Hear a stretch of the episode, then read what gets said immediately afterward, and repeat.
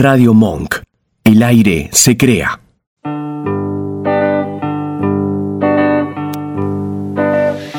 Estamos aquí otra vez. Vamos a, hablar no sé si todos ustedes quienes están allí del otro lado y que siempre yo señalo que no les conocemos las caritas, algunos sí a través de Facebook, en realidad, eh, sus caritas y sus nombres conocemos también de, de, ustedes, de los que aparecen en Facebook y que son nuestros amigos. Si conocen a este, a este artista con mayúsculas de que descolló, descolló la segunda mitad del siglo XX, en realidad.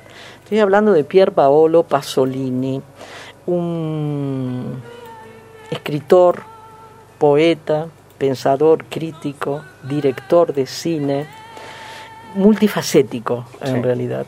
Pier Paolo Pasolini. Algunas de sus obras cinematográficas son verdadero, verdaderos eh, logros artísticos que yo sugeriría que uno los vea si es posible. Algunos los he encontrado y después se los voy a comentar en YouTube completos, completos y eh, eh, hablados en italiano y con subtítulos en castellano se me ocurrió, aparte de que yo en aquellos años, yo era muy chiquita, muy jovencita, pero después los pude ver estas películas en realidad porque era un cine de culto en realidad, ¿no? Cuando uno ya estaba en la facultad y más en mi caso, que era la facultad de filosofía y letras en aquel momento, bueno, Pier Paolo Pasolini era como Dios me libre, Dios me libre y me guarde.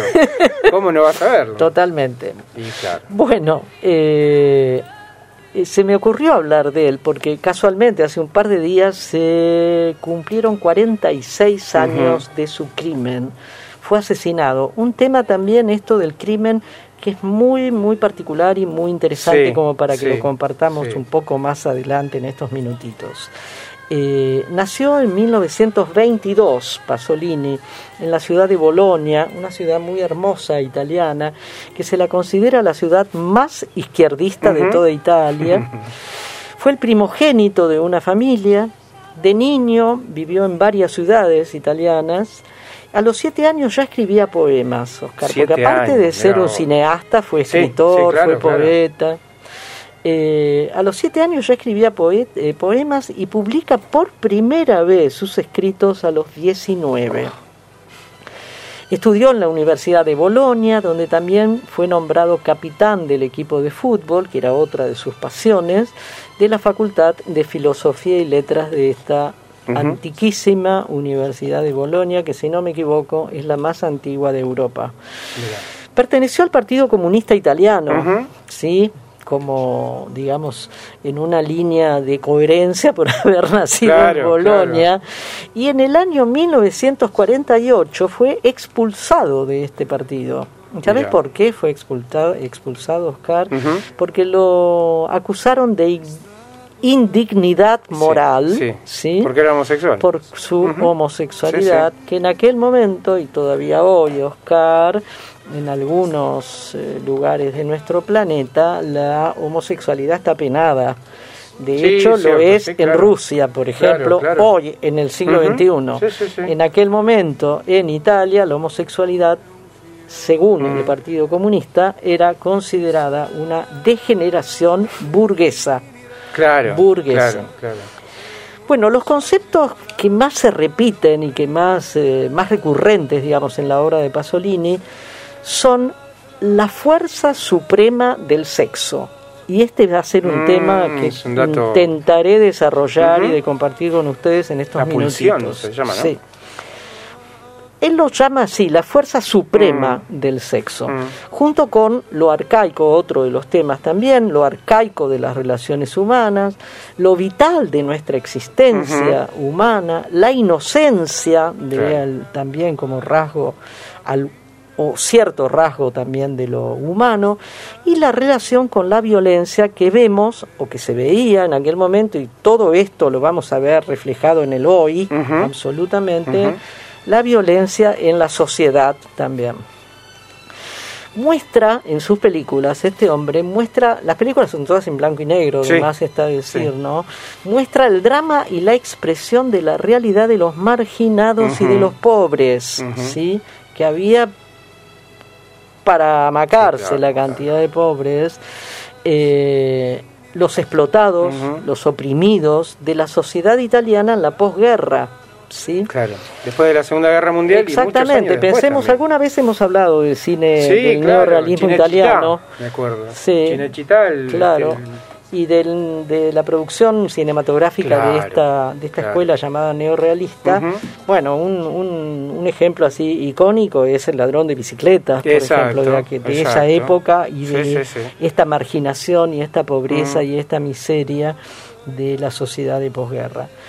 Y pone, además de darle cabida a esta realidad de marginación, también a los explotados y oprimidos ¿no? de esta misma sociedad y pone también en juego los placeres humanos y las contradicciones sexuales.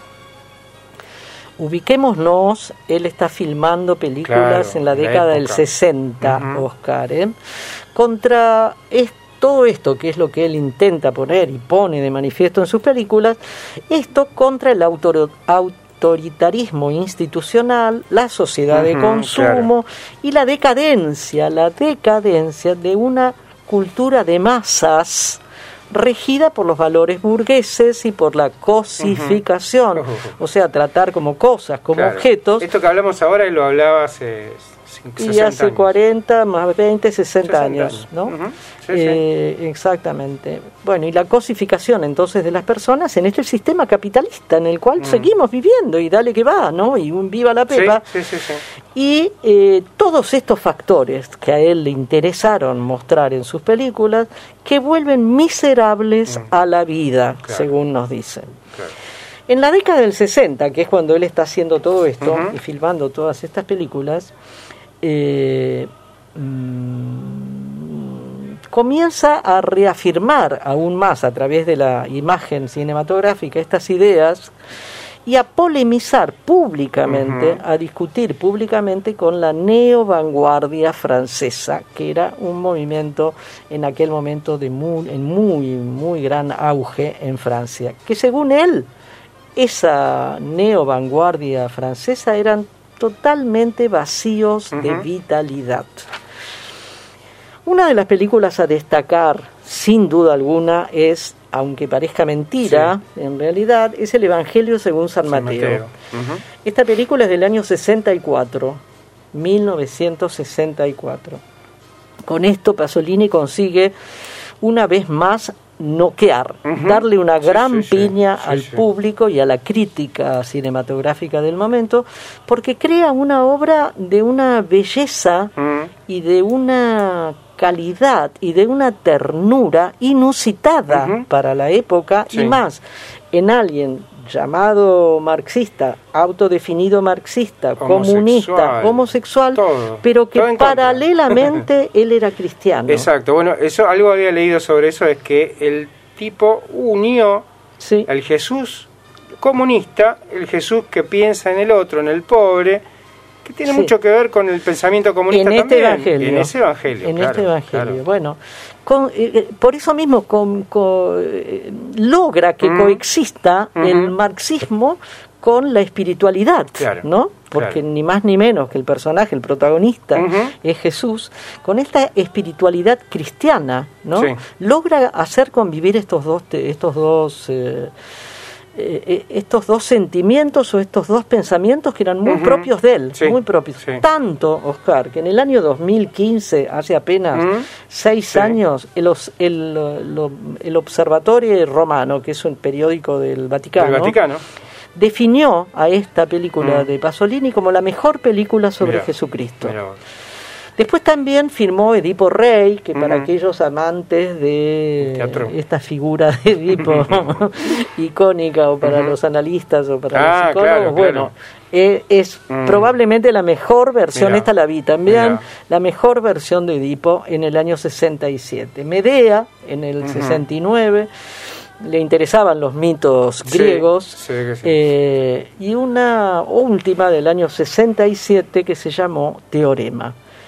Llegamos al año 1975 y este es el punto que me interesaba comentar con ustedes. Estrena una película en este año que revoluciona el cine mundial y escandaliza a toda la sociedad italiana. La película se llama Saló o los 120 días de Sodoma. ¿Qué es Saló, Oscar? Saló era una, una pequeña república títere alemana en Italia, en el norte de Italia, ¿sí? títere, digamos, En, la, en la Alemania nazi, ¿no? Estamos hablando de la Alemania nazi, exactamente. Eh, tuvo lugar ese invento mm. entre el año 44 y 45 hasta que al final los partisanos, que fueron los revolucionarios contra, el, fascismo del del petizo, que ahora no me sale el nombre, Mussolini, eh, terminaron derrocando este invento títere que era Saló. Bueno, lo cierto es que esta película, eh, bueno, por ella recibió cualquier cantidad de amenazas de muerte, censuras, apretadas políticas. Muy sexual la película. tremenda, tremenda, tremenda, tremenda. Y quiero compartir algunas, algunas porque no pude, todo lo que encontré de entrevistas con él están habladas en italiano y con un subtítulo, pero no, no es justamente el formato para la radio, para nada. Con lo cual eh, copié algunas respuestas de Pasolini a una entrevista que le hicieron a raíz de esta película y de la cantidad de críticas y de escándalos que generó en su momento. Yo no la vi, pero todo lo que pude ver como pedacitos es tremendamente fuerte. ¿eh? Depende de cada uno si la quiere ver o no. Claro. Eh, él nos dice que el sexo que hay en esta película es decididamente el típico sexo del Marqués de Sade.